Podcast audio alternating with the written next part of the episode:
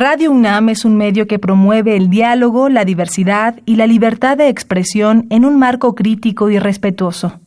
Los comentarios expresados a lo largo de su programación reflejan la opinión de quien los emite, mas no de la radiodifusora. Esto es tiempo de análisis. Esto es tiempo de análisis. Una coproducción de Radio UNAM y la Facultad de Ciencias Políticas y Sociales. Tiempo de análisis. Política debate, cultura, sociedad, economía, periodismo, movimientos sociales. Opina, debate, discute, analiza. Tiempo de análisis. Un espacio donde con tu voz construyes el debate.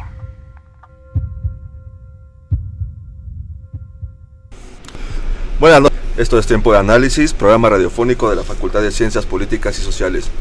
Estamos transmitiendo a través del 860 de AM y vía internet en www.radiounam.unam.mx.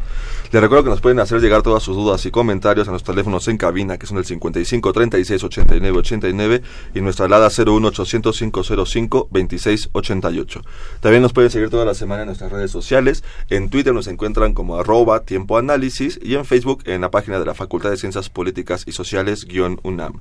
Les recuerdo que si les recuerdo que si se perdieron alguno de los programas pasados o, les agradó mucho uno y quieren volverlo a escuchar, eh, pueden ingresar a la página de la Facultad de Ciencias Políticas y Sociales, que es www.políticas.unam.mx, y ahí en el apartado de radio pueden escuchar todos los programas anteriores eh, que hemos realizado aquí en, en Radio UNAM. Bien, pues esta noche en tiempo de análisis hablaremos acerca de la renegociación del Tratado de Libre Comercio para América del Norte, que comienza en una semana. El próximo miércoles comienza la, mesa de renegociación. Y para ello contamos con la presencia del doctor Ignacio Martínez Cortés. Él es profesor e investigación, e investigador adscrito al Centro de Relaciones Internacionales de nuestra facultad.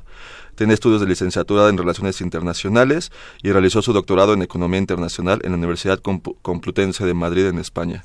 Sus líneas de investigación son sobre economía internacional, negocios internacionales, comercio internacional, sus proyectos actuales son Nuevo Patrón de Especialización Internacional, Productividad, Competitividad, es productividad versus competitividad, ah, eh, internacionalización de la economía china versus economía mexicana. Y se ha desempeñado como profesor de carrera adscrito al Centro de Relaciones Internacionales en el área de economía internacional. Y de 2008 a 2010, si, mal, eh, si no me estoy equivocando, se desempeñó como coordinador del Centro de Relaciones Internacionales de, de nuestra facultad. Buenas noches, doctor Ignacio Martínez. Muchas gracias por la invitación. Bien, pues es un tema que nos debería tener a todos preocupados y ocupados, eh, no solo como eh, estudiantes y profesores y egresados de ciencias sociales y ciencias políticas, eh, sino también como sociedad mexicana. Es un tema que, nos debería de tener este, pues, a la orilla del, sillón, por decirlo de alguna forma, a la espera de qué van a estar pasando en estos próximos días para la negociación pero pareciera que está en la sociedad mexicana un poquito pues olvidado el tema de la renegociación del Telecan como si fuera un un tema pues que no nos fuera a afectar, como si fuera un tema de entre políticos y entre políticos se va a quedar, cuando en realidad nos va a afectar muchísimo como país, pero muchísimo y a corto, mediano y, muy probablemente a largo plazo. Este, entonces para ello el doctor nos va, nos va a platicar un poquito acerca de, de qué, qué, qué estamos haciendo como país, eh, bueno, qué están haciendo nuestros, nuestros representantes este, para la negociación, bueno, para sentarse a negociar en la mesa con Estados Unidos y con Canadá. Eh, bueno, también nos va a platicar un poquito de, de, qué, tenemos para negociar, qué es lo que se busca, cuál, va, cuál sería el mejor panorama, cuál sería el peor de ellos y bueno otros temas que van a ir saliendo pero antes de ello eh, me gustaría que, que, este el doctor Martínez Cortés nos platicara un poquito acerca del antecedente que tenemos que es el Tratado de Libre Comercio este el Telecan del, del 94 y pues quizás irnos un poquito un poquito para atrás para contarnos un poquito esta historia y también eh, creo que y lo hablamos afuera del aire creo que también es necesario platicar este temas como del TPP para poder entender cómo vamos a llegar cómo nos vamos a sentar en la mesa de negociaciones qué, qué, tenemos en la mesa para negociar dentro de una semana. Buenas noches doctor. Muchas gracias por la invitación. Eh, es eh, correcto lo que planteas muchas gracias por sus observaciones. México tiene un cambio eh, a partir del 25 de septiembre de 1986, cuando ingresa al GATT. Este, eh, esta adhesión de México al entonces Acuerdo General de Aranceles y Comercio va a llevar a cinco años al país, a 1991, a tener un nuevo marco jurídico. Este marco jurídico va a ser la antesala de lo que comienza a negociarse en eh, lo que yo le denomino el Tratado de Libre Comercio de América del Norte 94, el TLK 94, lo que nos va a llevar en las negociaciones de este tratado eh, que se dio a partir del 12 de junio de 1991 hasta el 10 de noviembre de 1993. En ese lapso, México hace un trabajo jurídico interno para poder adecuar lo que se estaba negociando al marco jurídico nacional. Se reforman, derogan o aparecen eh, alrededor de 41 nuevas leyes. Eh, por ejemplo, entre este entre el 91 y el 93 se eh, derogan, aparecen, eh, se, se reforman alrededor de 41 nuevas leyes. Por ejemplo, la Ley Federal de Meteorología y Normalización, la Ley Aduanera, la Ley de Inversión Extranjera, la Ley Federal de Competencia y así por el estilo. ¿Para qué? Para que cuando entrara en vigor el Telecan, que fue el primero de enero de 1994, no se tuviera que realizar eh, cambios eh, referente a las leyes.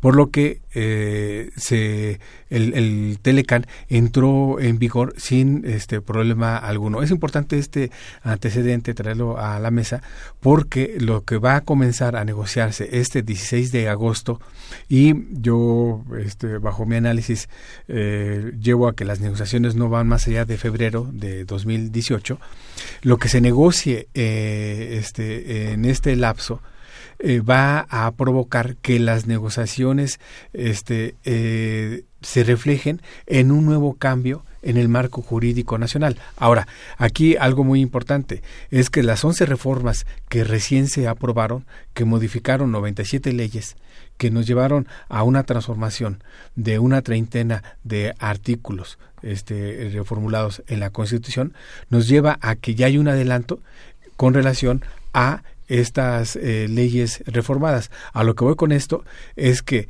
eh, las reformas van a estar presentes en las negociaciones de los 22 puntos que establece Donald Trump, que nos muestra la este, representación comercial, la USTR de Estados Unidos este 18 de julio, lo que nos muestra ahí de esos 22 puntos que se eh, eh, plasman en ese documento de 17 páginas, nos lleva a que eh, van a estar ahí presentes esas reformas, por lo que, ¿qué es lo que va a hacer el equipo negociador?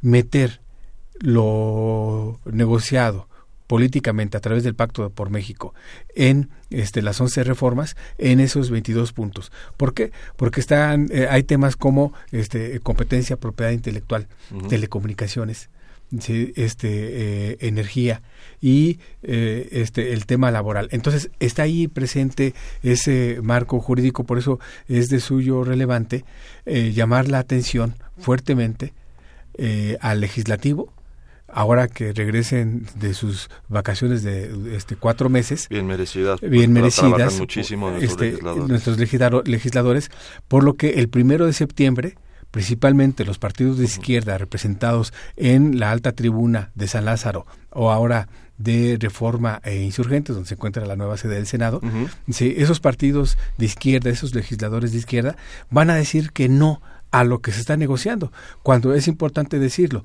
que el primer discurso oficial que pronunció Donald Trump con relación al Telecan se dio, lo dijo el 19 de julio de 2016.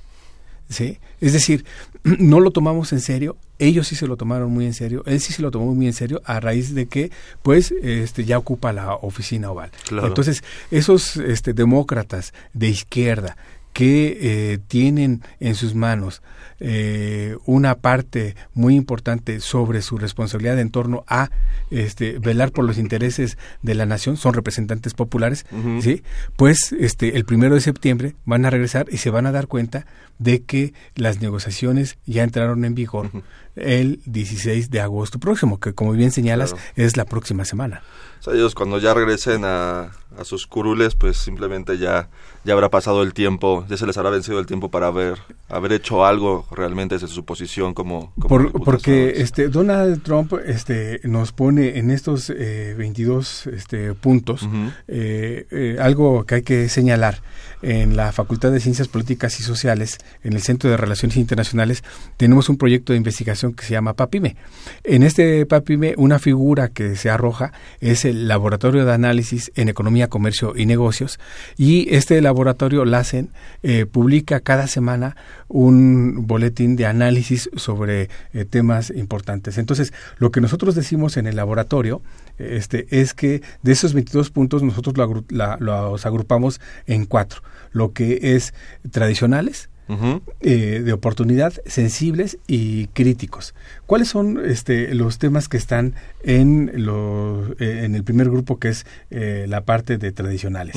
este, procedimientos aduaneros, barreras técnicas al comercio, medidas sanitarias y fitosanitarias, el sector agropecuario, ¿no? este, la armonización de cooperación aduanera, que este, está presente en, en este primer grupo. El segundo grupo, energía y petroquímica básica, comercio transfronterizo de servicios, inversión y servicios relacionados a servicios financieros, política de competencia, monopolios y empresas de Estado, personas de negocios, transparencia, este, son los este, temas que están, que nosotros ponemos en el segundo grupo con relación a los 22 temas que propone Donald Trump.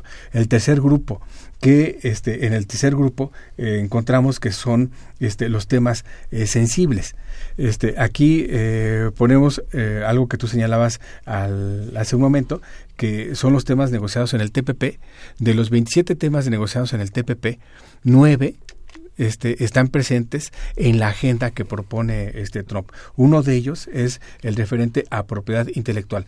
Si aquí no tenemos mucho cuidado en este cuidar los eh, temas de asuntos culturales, de medicina tradicional, de este, las sociedades originarias, de los pueblos originarios, ¿sí? tiende a afectarse ese punto. Luego, eh, el cuarto grupo, que es el crítico, este, aquí este, ponemos nosotros, enlacen, ponemos este, eh, tres o cuatro temas que son muy críticos y que van a marcar los derroteros de la negociación. Este, eh, dumping y subsidio, que son soluciones de controversias, tipo de cambio. Por ejemplo, se mete en la negociación la soberanía de Banco de México. Dice, al determinar este, el tipo de cambio. Medidas ambientales, ¿sí? Y temas eh, laborales agrícolas, más este eh, los temas novedosos que es economía digital sí y este la parte referente a corrupción y transparencia. Es decir de estos este, de esta playa de, temas que, que propone Trump ese 18 de, de, julio pues nos van a meter como bien decías a toda la sociedad en un carril que nos va a apuntar hacia lo que puede ser el proyecto de nación 2018-2030 que no se está reconfigurando en México, sino que nos lo están planteando en Washington. Nos están marcando la línea desde este tratado, por decirlo de alguna forma, de lo que tenemos que hacer para el próximo. Y, fíjate, lo, que dices es muy importante. Nos marcan la línea, pero actores políticos como estos demócratas de izquierda que no defienden los intereses de la sociedad que dicen representar, agentes, eh, actores sociales, eh, sindicatos, ¿sí? este, eh, que no están presionando al Ejecutivo. Y algo muy importante que también hay que subrayar, las universidades. Y hay que decirlo con todas sus palabras, la Universidad de la Nación, la UNAM, está ausente también en este debate. El rector dejó pasar la excelente oportunidad de posicionar a la universidad presentando una agenda en torno a lo que se estaba eh, ya determinando a partir del 18 de julio de eh, eh, recién pasado, ¿no? Entonces la, UNAM pudo haber tomado un papel protagónico. Este, sin duda, o sea, no estoy diciendo que en centros, facultades, escuelas no se haya no se hayan realizado este mesas de análisis, mesas de análisis ¿no? A lo que me refiero es que el rector debió haber convocado a este, eh, investigadores, profesores, este, actores políticos, sociales, económicos, para poder determinar una agenda y presentársela al Ejecutivo para entonces desde ahí presionar. No lo hicimos. Claro, a veces este, se nos olvida que el rector de la, de la, de la UNAM es... Eh, es casi como un secretario de Estado, por decirlo de alguna forma, con todas las facultades que tiene gobernar la, la, universidad. tiene un presupuesto por arriba de secretarias de, Estado, ¿no? Entonces, este, eh, no nos metimos en ese punto, ¿no? De aquí aprovecho para decir que el 16 de julio en la Facultad de Ciencias Políticas y Sociales vamos a tener un excelente foro donde le denominamos la renegociación del Telecan y la política comercial de México 2018-2024. es un tema que vamos a discutir y no me monto en la cresta de la coyuntura. Esto este, lo venimos eh, analizando desde hace un año y este evento lo programamos a raíz de que el representante de la oficina comercial dice, arrancamos el 16 de agosto. En ese momento voy a difusión ahí en Ciencias Políticas y reservo la sala. ¿Sí? ¿Por qué? Porque hay que presionar ¿sí? desde nuestras trincheras, hay que alzar la voz y hablar fuerte para que en los muros, en, los pinos cuyos muros son muy altos, escuchen en torno a lo que la sociedad está marcando y no solamente los temas de intereses que eh, representan los grupos de la plutocracia. Claro, este, bueno, ya tocando eh, los temas de renegociación y mencionando un poquito del papel que nos vamos, de que, que, al que vamos a llegar, este, quisiera preguntarte si es, un elemento eh, que ha, eh, pues que, que, que, marcó ya como la opinión pública o más bien que, que, nos, que nos mostró a la sociedad cómo nos encontramos en la posición frente a Estados Unidos, la llamada que fue, este, bueno, han salido varias cosas, pero la llamada de, Donald Trump con Peña Nieto, que fue muy sonada, pero una de las críticas de esta llamada es como cómo se encuentra, este, cómo casi es este sumiso, por decirlo de alguna forma, el carácter del presidente mexicano ante, ante Donald Trump y tienen miedo que con el Tratado de Libre Comercio, pues la sumisión se continúe durante las mesas de negociación. Mira, lo que vemos en esta llamada y lo que se vio en esta reunión del G20 en Hamburgo ahora 6-8 de julio recién pasado, encontramos, vemos a un presidente absolutamente dubitativo. ¿No? a un presidente que no ejerce eh, el poder y que en esa llamada eh, a un presidente que se dice ser jefe de las Fuerzas Armadas y no defiende a su ejército. Por de hecho, deja que les digan que, tienen miedo de atacar a los... Mm, eh, otras cosas. Ese es un, un, punto en materia de negociación. Este, quien conozca de estos ámbitos este, sabe muy bien que antes del juego comienzan a presionarte. Claro. Entonces, el, este, el que se haya eh, ventilado la, la, la, entrevista, la llamada telefónica que tuvieron por parte del Washington Post, no es de gratis. Claro, tenía un objetivo. Tenía un objetivo. Uno.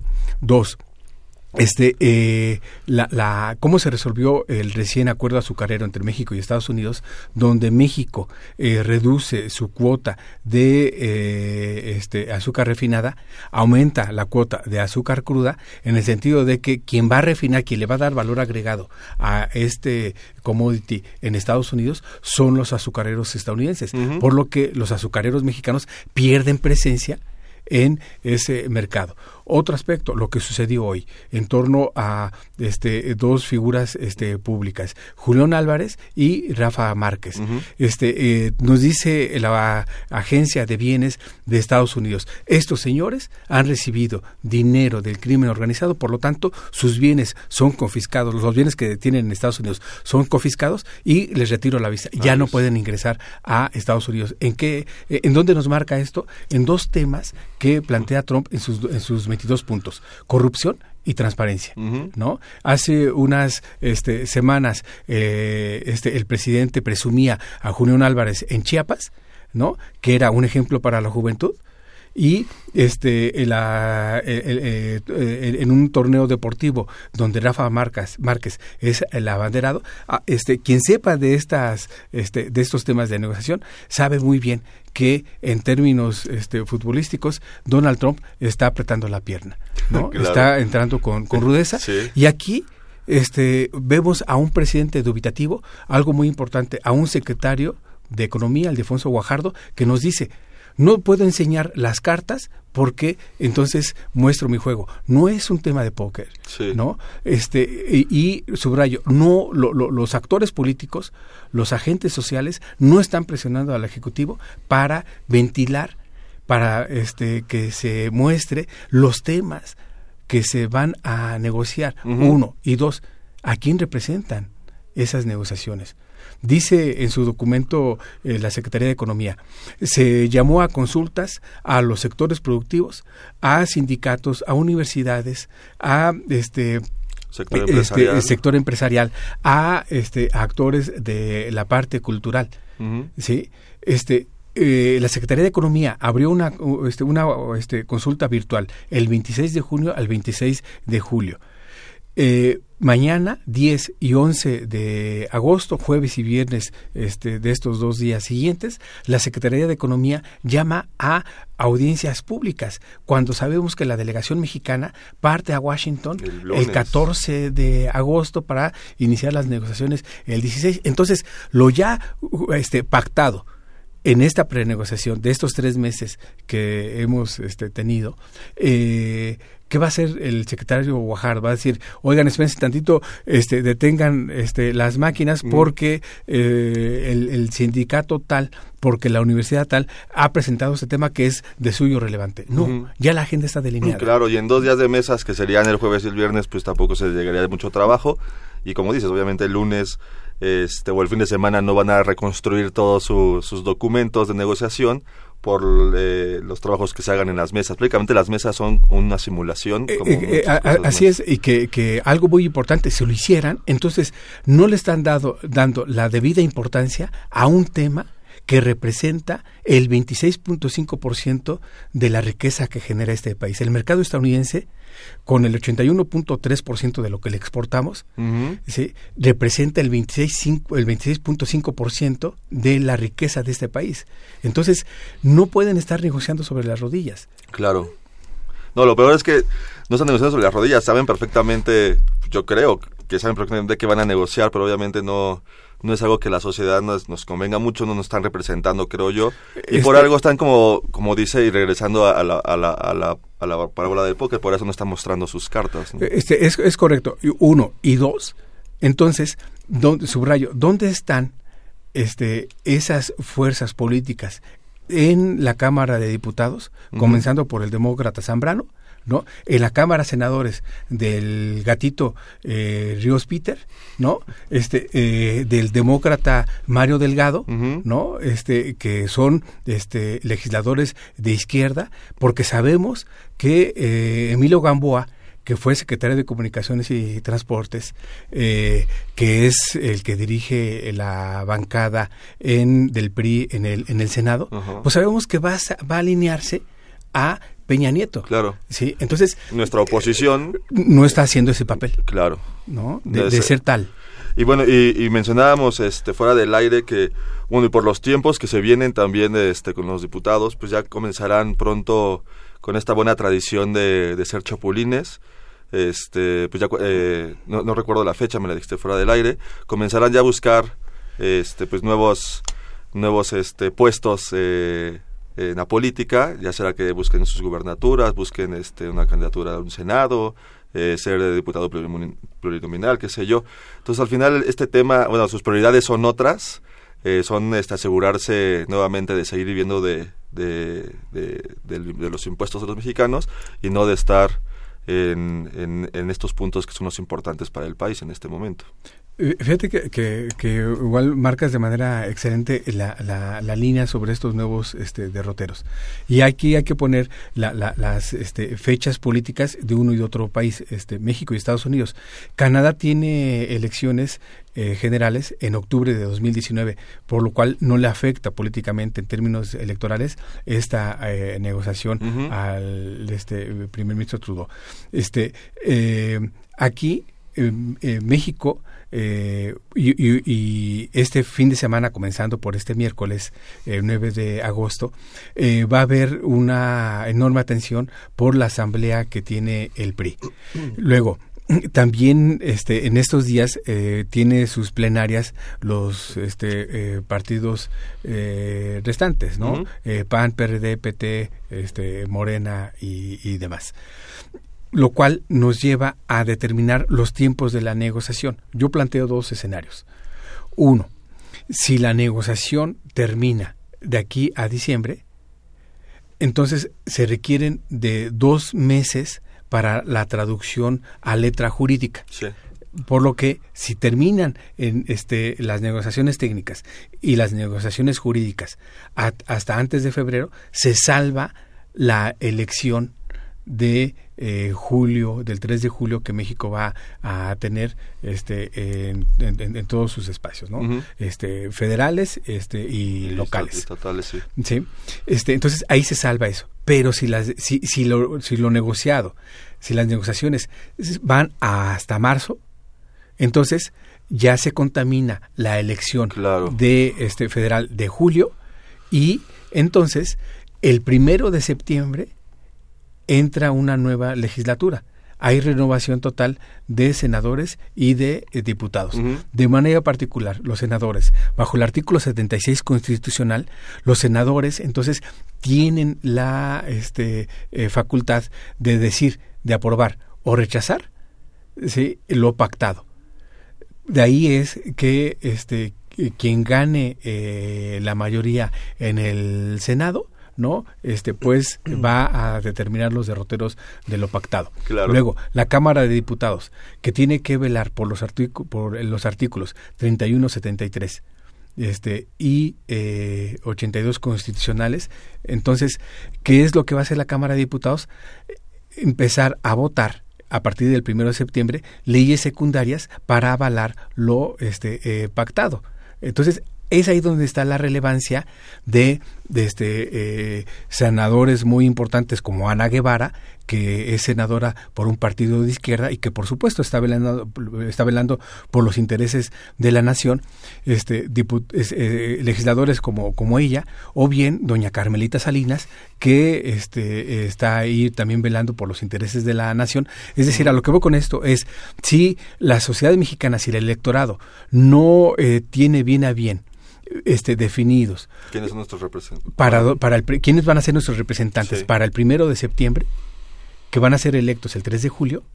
Sí, entonces eh, figuras como Carmen Salinas o como Ana este eh, Guevara seguirán ocupando eh, este y, votando sin saber qué es lo que realmente van a, apoyar. Sí, ni siquiera de hecho haber leído quizá el, el, documento que les pasaron ese día. Este, pero bueno, vamos a a nuestro primer corte de la noche. Este, regresando de este corte, eh, me gustaría que, que platicáramos un poquito acerca de quiénes son estos negociadores que encabezan este, las mesas del lado mexicano. Y bueno, y, y, y los panoramas ah, que, nos quedan a futuro, que es que es mejor este salir, pararnos de la mesa, esperar, eh, mejor sí quedarnos y que las negociaciones sean este pues, contraproducentes. Bueno, tú nos contarás ahorita regresando de este corte, que damos una cápsula del CONAPRED y volvemos. Muchas gracias, creo que sí. México es un país con gran diversidad de personas. Nuestra sociedad está constituida por diversos grupos y diversas minorías que por prejuicios, ignorancia, estereotipos o elementos religiosos y culturales son discriminados, vulnerados y violentados de diversas formas. Estos grupos van desde mujeres, grupos religiosos, grupos étnicos, personas con discapacidad, migrantes y adultos mayores, solo por mencionar algunos.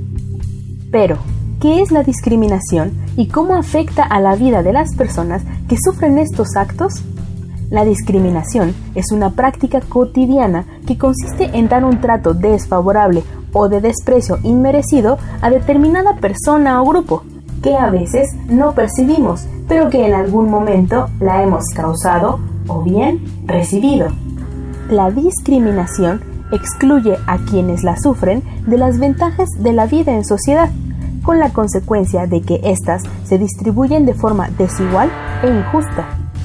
La desigualdad en la distribución de sus derechos, libertades y otras ventajas de la vida en sociedad provoca a su vez que quienes son sujetos a estas son cada vez más susceptibles de ver violados sus derechos en el futuro. Los efectos de la discriminación en la vida de las personas son negativos y tienen que ver con la pérdida de derechos y la desigualdad para acceder a ellos lo cual puede orillar al aislamiento, a vivir violencia e incluso, en casos extremos, a perder la vida. Cuando la discriminación se focaliza histórica y sistemáticamente en contra de personas pertenecientes a grupos específicos, se habla de grupos vulnerados que, al tener constantemente menores oportunidades y un acceso restringido a derechos, se encuentran en una situación de desventaja con respecto al resto de la sociedad. Algunos ejemplos de discriminación son impedir el acceso a la educación pública o privada por tener una discapacidad, otra nacionalidad o credo religioso. Prohibir la libre elección de empleo o restringir las oportunidades de acceso, pertenencia y ascenso en el mismo, por ejemplo, a consecuencia de la corta o avanzada edad. Establecer diferencias en los salarios, las prestaciones y las condiciones laborales para trabajos iguales, como puede ocurrir con las mujeres negar o condicionar los servicios de atención médica o impedir la participación en las decisiones sobre su tratamiento médico o terapéutico dentro de sus posibilidades y medios. Impedir la participación en condiciones equitativas en asociaciones civiles, políticas o de cualquier otra índole a causa de una discapacidad. Negar o condicionar el acceso a cargos públicos por el sexo o por el origen étnico la institución encargada de eliminar la discriminación en nuestro país es el Consejo Nacional para Prevenir la Discriminación, CONAPRED por sus siglas. Este órgano del Estado tiene como objetivo diseñar, implementar y promover medidas y políticas enfocadas a erradicar actos discriminatorios y fomentar la inclusión social y el desarrollo cultural, así como recibir y acompañar las quejas, y demandas de la gente que ha sufrido de algún tipo de discriminación. Su misión es contribuir a que toda persona goce sin discriminación de todos los derechos y libertades consagradas en el orden jurídico mexicano. Esta entidad cuenta con personalidad jurídica y patrimonio propios y está sectorizada a la Secretaría de Gobernación. Además, goza de autonomía técnica y de gestión adopta sus decisiones en plena independencia y no está subordinado a ninguna autoridad para sus resoluciones en los procedimientos de reclamaciones o quejas. Con información de la página oficial del CONAPRED, se despide de ustedes Jessica Mejía y Osiel Segundo. Continúa escuchando Tiempo de Análisis.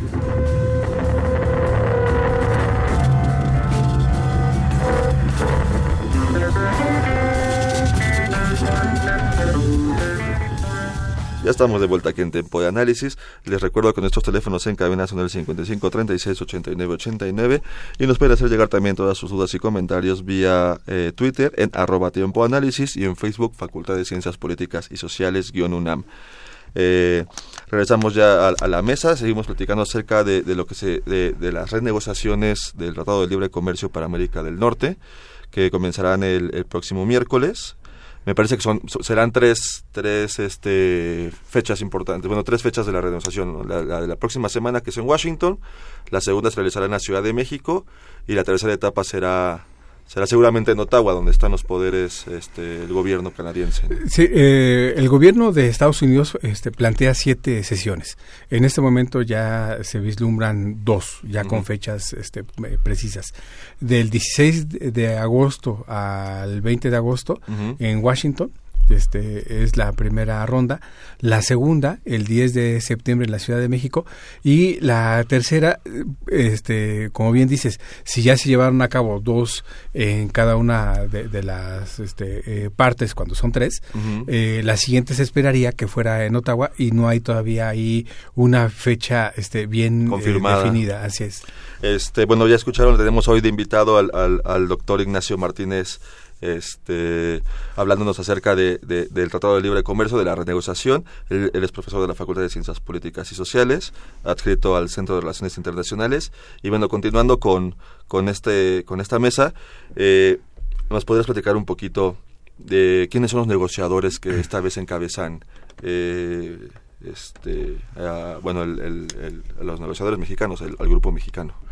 Sí, eh, mira, el equipo negociador se conforma por cuatro personas. el, jefe de ellos es el secretario Ildefonso Guajardo. Después eh, se encuentra el eh, negociador este, en jefe, que es Juan Carlos Baker, el subsecretario, y después se nombró a dos negociadores en jefe este, técnicos, uno titular, que es Kenneth Smith, y un adjunto, que es el que va a estar al frente de, las mesas técnicas, digamos, Alejandro Béjar. Eh, ellos cuatro, con una amplia experiencia negociadora, eh, este, el, el secretario Guajardo hace 22, 23 años era el representante comercial de la entonces Secretaría de Comercio y Fomento Industrial en Washington. Y eh, Béjar este, siempre ha estado en la parte jurídica negociadora de la Secretaría. Y Kennedy Smith y este, Juan Carlos eh, Baker hace 22, 23 años este, estaban en la estructura eh, mediana, vamos, de este, directores de área, directores este, eh, adjuntos en la Secretaría. Han ido ganando afortunadamente este, eh, por su trabajo una posición relevante.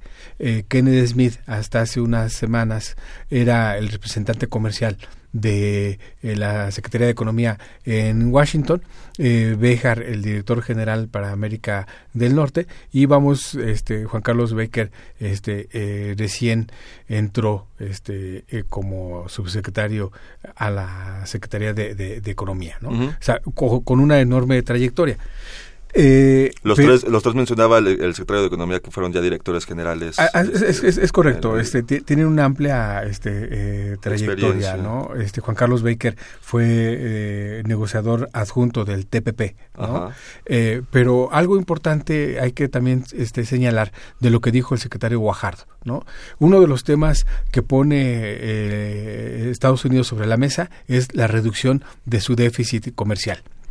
Y esto eh, se logra eh, cuando el país que le vende más a Estados Unidos, en este caso México, este tiene que reducir sus exportaciones. Entonces, el secretario Guajardo me parece que peca de soberbia cuando dice, no les vamos a, no somos pedagogos, ¿sí? Sabemos por nuestros doctorados, dice este Guajardo, este, mucho de balanza de pagos, mucho de teorías de comercio internacional, pero no les vamos a enseñar. No vamos a dar clase. si no les vamos a dar clase. Entonces, ahí me parece que el secretario Guajardo peca de, de, soberbia. Oficio y soberbia no son sinónimos, ¿no? Entonces, eh, de ahí eh, hay que tomar esto, esta, esta, esta frase en, en el sentido de que no se pone en tela de juicio su capacidad negociadora, sino lo hay que tomar en consideración de que Estados Unidos tiene este no solamente eh, el sartén, la estufa, sino toda la cocina y toda la casa, ¿sí? Y va a marcar los derroteros de la negociación.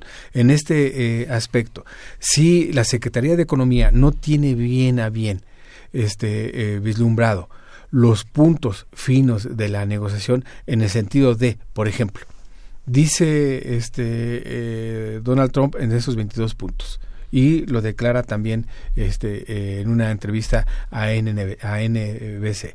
Dice, este eh, queremos que aumenten los salarios en México y por lo tanto que aumente el salario mínimo. el pedagogo Guajardo, ¿qué le va a decir a su contraparte del gabinete? Sí, este, el secretario del Trabajo, eh, en el sentido de, oye, allá me dicen que aumente eh, los salarios y cuál es el, este, el, posicionamiento de la Secretaría del ramo, de la Secretaría de, del Trabajo.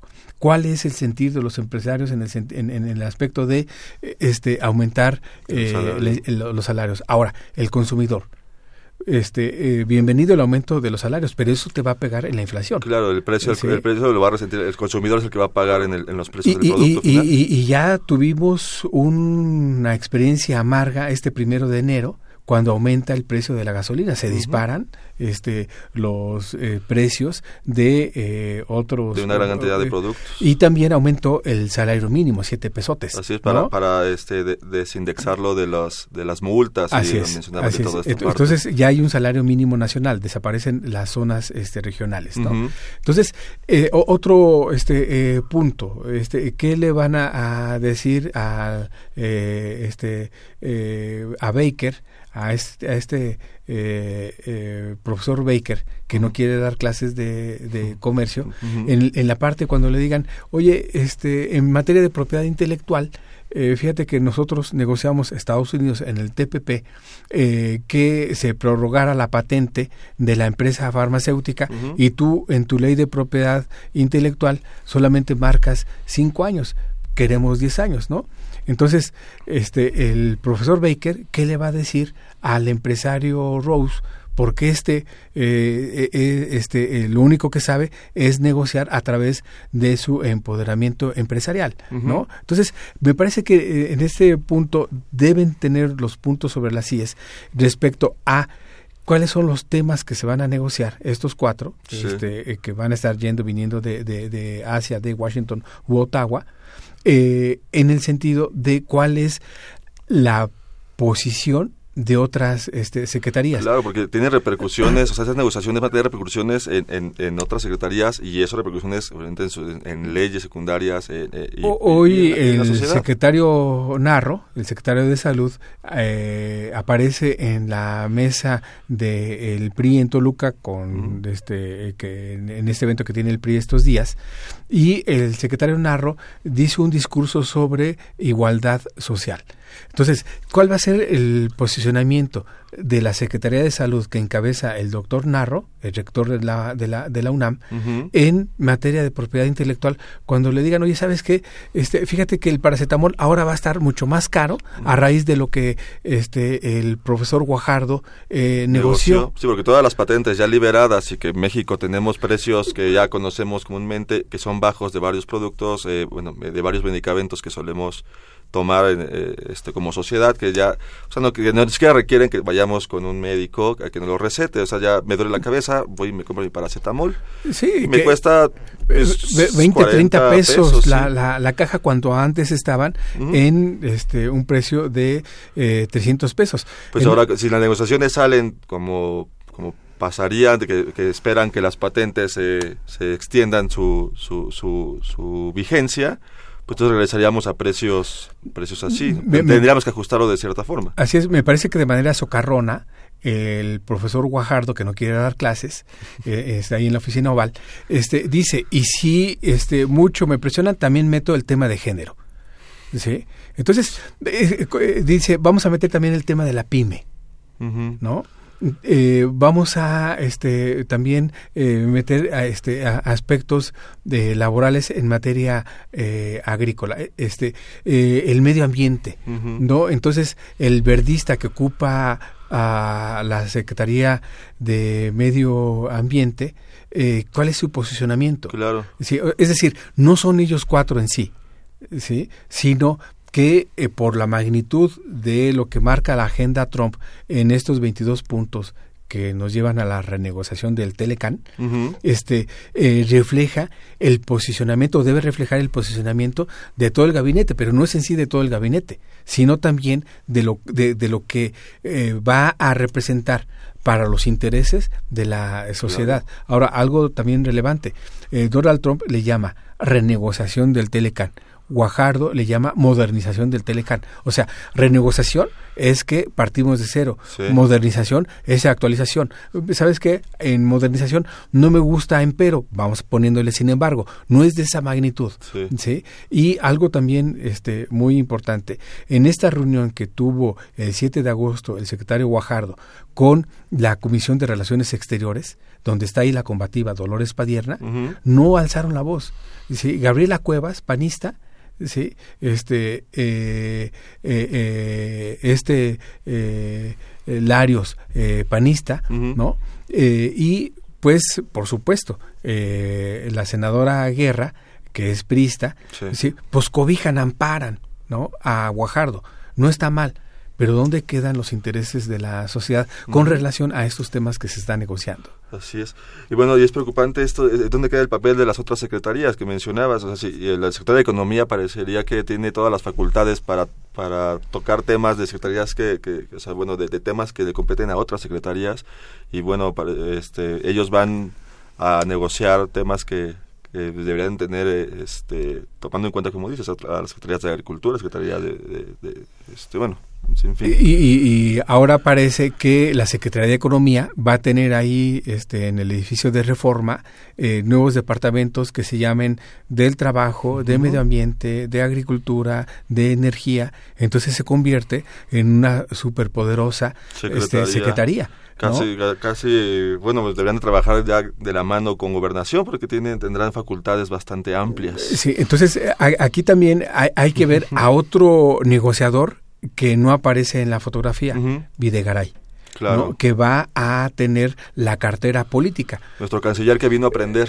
Este, y que eh, tiene una relación estrecha con el yerno de, de, Donald, Trump.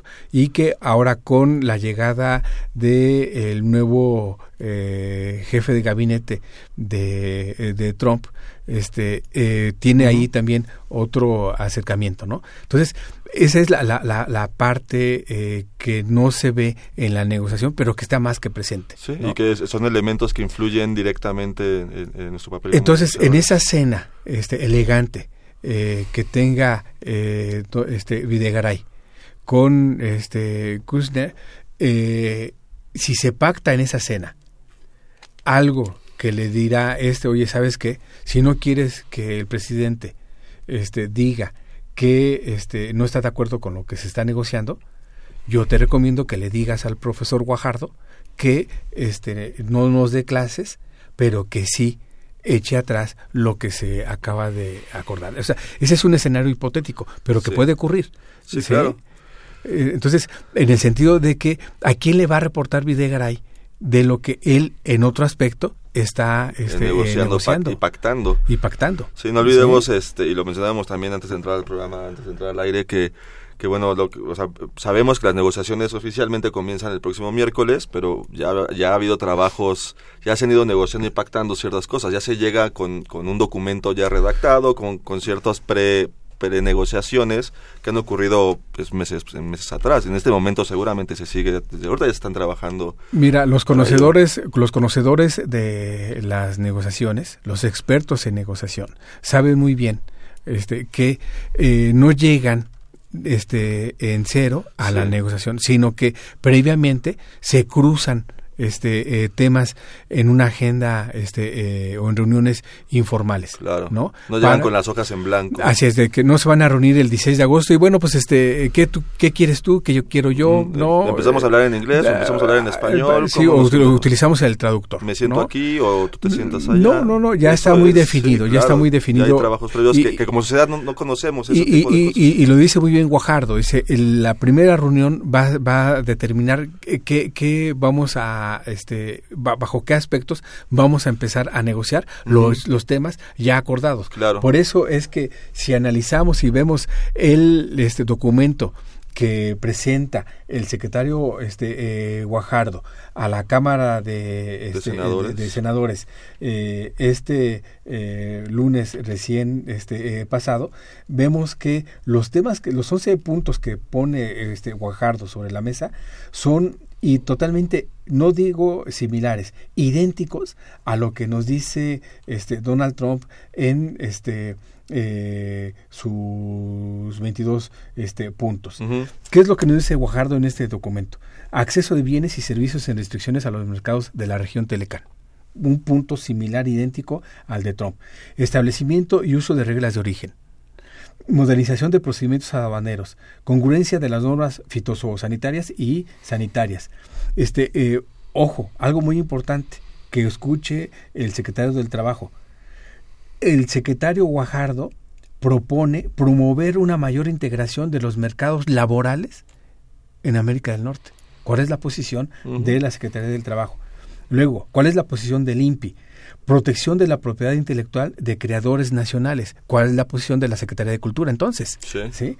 Este, eh, consolidación de la apertura en servicios e inversión, impulso a la participación de pequeñas y medianas empresas, apuntalamiento de los sistemas de, solución de controversias del de Telecan y luego cuál es la posición de la Secretaría de la Función Pública cuando dice Guajardo, también vamos a negociar ¿sí? Eh, los temas de transparencia y, anticorrupción. Claro. Este, entonces, son, son tantos temas que, que, no, que no le que no le pertenecen a la Secretaría de Economía, que me hace pensar que sí hay, hay asesores de las otras secretarías. Pero, pero mira, más allá del sentido de pertenencia en la parte de los derechos de propiedad, más allá de ese sentido, yo lo que, este, eh, este, eh, donde pondría énfasis es en que estos temas están delineando el proyecto de nación de México pero no se está discutiendo ni en San Lázaro, ni en Reforma Insurgentes, ni en Los Pinos, sino que esto nos lo propuso Trump y nosotros lo compramos. Lo retomamos. lo retomamos y, dice este eh, Guajardo, esto es lo que vamos a negociar. Dice, espérame tantito, de esos 11 puntos que tú pones, ¿sí? 22 están este, planteados por... Desde, allá, desde, Washington. desde Washington. Entonces, ahora sí cabe la máxima de las marchas, de las manifestaciones, que este, eh, eh, eh, Washington nos impone, aquí sí, literal. ¿no? En esas 17 páginas que presentó la representación comercial este pasado 18 de julio, ¿sí? ahí tal cual se dibuja en esas 17 páginas se dibuja el proyecto de nación, pero algo muy importante, no obedece a los intereses propiamente de México, sino que obedece a los intereses de, Estados, Unidos. ¿no? Entonces, es ahí donde eh, habría que analizar cuál es la pauta que va a determinar el equipo negociador. Si Guajardo dice, me levanto de la mesa porque no me conviene este eh, punto, lo peor que nos puede suceder paradójicamente, es que el jefe negociador, Baker o Smith o Bejar, se levanten de la mesa y dicen aquí le paramos. Eso es el, escenario, Este, eh, más drástico. ¿Por qué? Recalco, de Estados Unidos depende el 26 5% de la riqueza de este país. Una cuarta parte. uno de cada cuatro pesos que entran al país, o sea, prácticamente son producidos por todo lo que tenemos de negocios con Estados Unidos. entonces, este, que a Guajardo no le aflore el carácter norteño, este, es, de Nuevo León, ¿no? Este, ese carácter este, eh, brusco que tiene, pues no le aflore, ¿no? Porque que piense los intereses de la, de, la, de, la, de la nación, no es romper con las, este, las negociaciones, ¿no? Porque recordemos que él dio la advertencia a los senadores que la posibilidad de que se paren de la mesa es, eh, o sea, está, es una posibilidad latente. Sí, y, y, este, y ellos no le increpan, este, no le dicen, ¿no? Oye, es que no te tienes que parar, sí. ¿no? Piénsalo muy bien porque de tu carácter una cosa es tu carácter como persona y otra cosa el papel de funcionario que tienes. Claro, y representante de la nación que, en eh, en esa mesa se está jugando el futuro del país en el sentido de que está ahí representado el 26.5%, ¿sí? Entonces, este en este eh, aspecto es a que habría que cuidar muy bien este, eh, los momentos de la negociación, que como tal sabemos que hay momentos muy ríspidos, muy ásperos. Sí, va a haber momentos difíciles. Eh, pero que no, no, no, no se debe llegar al rompimiento, ¿no? A lo mejor hay una pausa, pero no al rompimiento. No es así de que no me conviene el capítulo 19. ¿Por qué no le conviene el capítulo 19 a Guajardo? Lo pongo así muy rápidamente sobre la mesa. Si este, una empresa estadounidense dice este, eh, la empresa mexicana está vendiendo en Estados Unidos mercancía y la está ofreciendo a un precio menor a raíz de que cometió un acto de corrupción. Eso es lo que no quiere Guajardo decirnos en el capítulo 19. ¿Por qué? Porque dice Estados Unidos, este, en este momento el capítulo 19 no toma en consideración soluciones de diferencia en torno a actos de corrupción. Ese tipo de controversias no, están estipuladas. Solo solamente son dos, de, de dumping y de este subsidio, pero no la parte de corrupción. Entonces, ¿qué es lo que plantea Estados Unidos? Yo quiero que se solucione, dice Estados Unidos, esas controversias ya no en paneles trinacionales, sino en tribunales nacionales. ¿Sí? Entonces, este, eh, es ahí donde habría que ver qué tanto eh, en compras gubernamentales, por ejemplo, se eh, preferencia a una empresa por un acto de corrupción. Claro. ¿No? Este, y, y tú cómo ves eh, eh, el escenario posible de que Estados Unidos sea el que se pare de las negociaciones. Mira, aquí algo este, importante que habría que ver. Por eso es muy este, eh, relevante la llegada del nuevo jefe de gabinete de Donald, Trump. Este, Trump. ¿En qué este aspecto? Este, lo, lo tienen que este, eh, controlar. ¿sí? Porque si aquel tuitea una este eh, una de estas mañanas. Una de, de, una de esas este, improvisaciones que de repente le dan en las mañanas. Sí que este no está de acuerdo con lo este eh, pactado. Bueno, este eh, es, decir el negociador que va a estar presente pero ausente este Donald Trump uh -huh. le tienen que este, explicar muy bien cuáles son los derroteros de esa este, eh, negociación. Ahora aquí entra en juego otro actor político Enrique Peña Nieto sí este, Enrique Peña Nieto también debe jugar ese rol y no ser dubitativo, claro. no, no ser timorato como lo ha manifestado. Pero bueno, como hemos visto los antecedentes eh, de, de, su, de su actuar, pues yo creo que ahí lo veremos este pues prácticamente desaparecido en, en, en, este, en la vida pública en estos, en estos días de negociación. Yo creo que él no, no, no, no creo que quiera meter ahí algún comentario para no, no errar. Como una, una más de todas las de su sexenio. Pues ya vimos en este tipo de este, conversaciones y este entonces, ¿qué es lo que... ¿Cuál es el nivel de, de, de, conversación que se tiene? Así es, y qué es lo que entonces eh, no, este, o habría que marcar otro escenario, pues la participación de los actores, de los otros actores políticos, uh -huh. de los agentes sociales, que también deben presionar. Claro. Y rápidamente, ya que nos quedan un par de minutos, eh, ¿cuál sería, eh, bueno, el peor panorama sería levantarnos de la mesa, pero eh, ¿y cuál sería el mejor panorama que podría tener México? Tener un, un muy buen arreglo en temas comerciales, por ejemplo, eh, profundizar en la cooperación aduanera. Me parece que es un tema donde uh -huh. ambos países se han este, beneficiado. Luego, otro, este, un tema migratorio Sí, eh, este, me parece que debemos ir, de, debemos tener como sociedad altura de miras para replantear un, nuevos esquemas este, migratorios en este, Estados Unidos. Y algo muy importante, ellos dicen que se aumente el salario mínimo y poner sobre la mesa, también golpear fuerte, uh -huh. ¿no? Decir, oye, también entonces a nuestros, a nuestros trabajadores que se les den las mismas condiciones laborales que tienen en México. Claro. Porque allá tú no los ofreces. ¿No? Entonces, es. es. un tete a tete y es ahí donde entonces habría que también poner mucho énfasis en quiénes son los otros negociadores alternos que conocen esos temas este, muy importantes, como por ejemplo la Secretaría de Salud, la Secretaría del Trabajo y demás. Así es.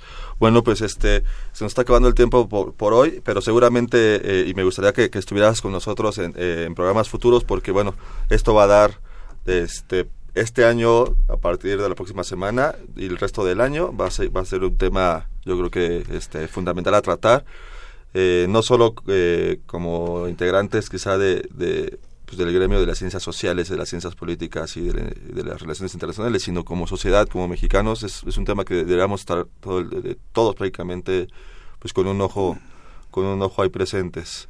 Muchas gracias. Solamente invitar al auditorio a este evento que vamos a tener el 16 de agosto uh -huh. en esta conferencia sobre la renegociación del Telecan. Es, este, ¿Va a ser en el auditorio Flores Magón? Este, en, la sala Fernando Benítez, en la sala Fernando Benítez, del edificio F de la, Secretaría, de la, de la Facultad, de, Facultad Ciencias, de Ciencias Políticas. Este, y tenemos eh, el doctor eh, Ignacio Martínez nos, nos trajo para obsequiar cuatro libros para nuestro público. Eh, esta vez estos cuatro libros se van a ir vía Twitter. Entonces, eh, como, eh, mándenos un, un, Twitter en arroba tiempo eh, solicitando simplemente poniendo todos sus datos y un correo, eh, porque al final del Twitter son 120 caracteres, no pondrán mencionar mucho, pero mencionen este que se les quieren uno de los libros, uno es América Latina y el Caribe, guion China, eh, Relaciones Políticas e Internacionales, coordinado por el doctor Martínez Cortés. El otro es América Latina y el Caribe y China, Relaciones Políticas e Internacionales 2015. Y tenemos dos copias de Indicadores e Índices de Lectura Numérica del Mundo, también coordinado por el doctor Ignacio Martínez Cortés. Este, entonces recuerden un Twitter en arroba tiempo análisis eh, con un correo electrónico y su nombre completo y les pasaremos la información de dónde pueden recoger sus, sus, cuatro, sus cuatro libros. Serán para los cuatro primeras personas que en Twitter nos mencionen que les interesa este, recibir este obsequio.